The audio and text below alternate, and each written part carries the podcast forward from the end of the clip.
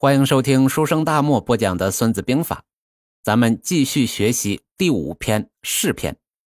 咱们先看原文：凡战者，以正合，以奇胜，故善于出奇者，无穷如天地，不竭如江海，终而复始，日月是也；死而更生，四时是也。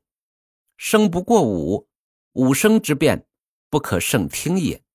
色不过五，五色之变不可胜观也；味不过五，五味之变不可胜尝也。战事不过其政，其政之变不可胜穷也。其政相生，如循环之无端，孰能穷之哉？简单的翻译一下，这通常作战呢，是以正兵迎敌，以奇兵取胜。善于用骑兵取胜的将帅，他的战术变化就好像天地的运行一样无穷无尽，像江河的流水一样永不枯竭。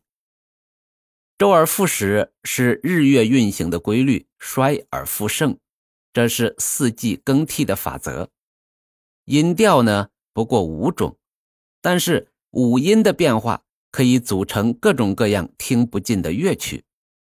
基础颜色不过五种，但是五色的配合可以绘出多姿多彩、看不完的图画。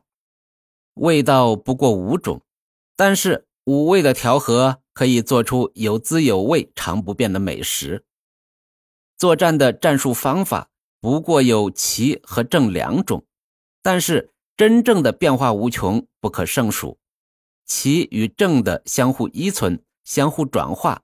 就像顺着圆圈旋转那样无头无尾，谁又能穷尽它呢？这里呢，先重点说一下骑兵。现在呀，一般读作骑兵，意思是出乎敌人意料而突然袭击的军队。有关这个“骑”字到底读“击”还是读“骑”，其实啊，不是最重要的，因为汉语拼音这玩意儿啊，才不到一百年。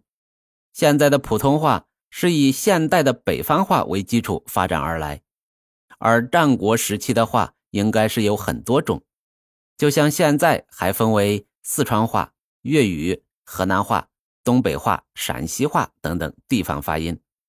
就像中医里面有一个词叫奇经八脉，一般呢也是读作奇。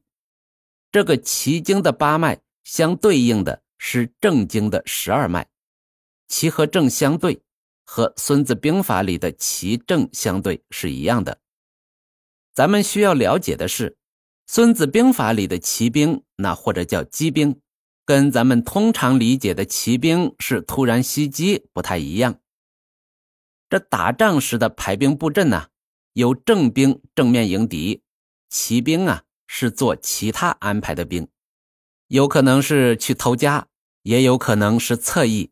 也有可能是预备队，而且随着战场形势的发展，骑兵可能会转化为正兵，而正兵也可能转化为骑兵，这样啊，才符合《孙子兵法》说的“骑正之变，变化无穷”。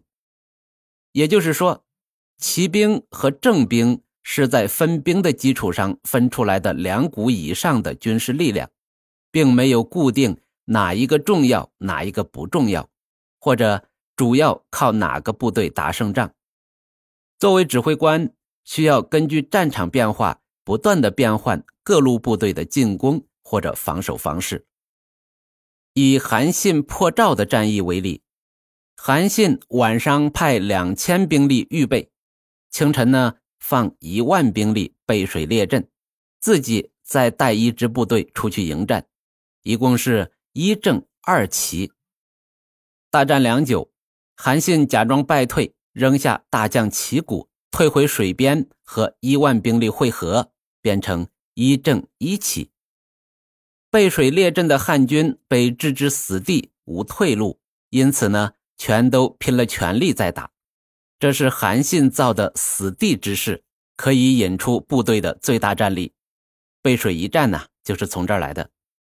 而赵军以为自己占优。要决一死战了，便动员全部兵力，连同待在军营的预备队一齐出动。这一下子呢，便只有正兵，没有了骑兵。韩信预备的两千骑兵一见到机会出现，便直捣赵军军营，把赵军旗帜插上汉旗，瞬间夺下了敌营，逼得赵军回师夺营。此时啊，两千骑兵与赵军交锋，故转变成了正兵。那韩信背水列阵的兵力则成了骑兵。赵军当下有正无骑，向前呢。又入不了营，军心就乱了。那韩信的一万骑兵马上转为正兵，从背后淹杀而来，两面夹击，灭了赵军。韩信破赵，整体经历了三次正旗转换，而在每个局部上，则发生无数次的正气转换。这战斗中啊，时时刻刻都在正气转换。如果用足球来比喻的话，当你接到球时，你就是正；而当你无球跑位时，则是奇。球场上每分每秒都在正气转换，胜机一出现，马上派出骑兵射门得分。因此呢，善用正奇者胜。当然，要能善用正奇，大前提还是士兵体能要有，技术要有，经验要有，组织的管理要有。指挥系统要有，将军的领导力要有，战术规划的能力要有，这些全有了，战术正确，执行力也高，那取胜就如探囊取物一般。好了，本期啊，咱们就学习到这里。至于五音、五色、五味，咱们就不做过多的解释了。